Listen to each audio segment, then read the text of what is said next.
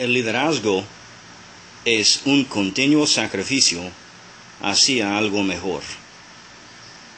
Cada líder de excelencia sabe que hay un precio que pagar para ser un líder de excelencia.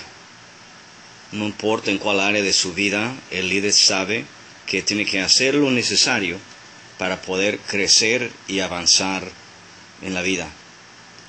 Los líderes a lo mejor pueden ser levantados desde la nada, pero la calidad y la cualidad de un líder solamente puede ser producido en alguien a través de un proceso de tiempo. Y la preparación, la preparación diaria y continua, es el fundamento de su éxito como líder. Entonces la pregunta de hoy es, ¿qué estoy haciendo hoy para prepararme por un éxito en el día de mañana?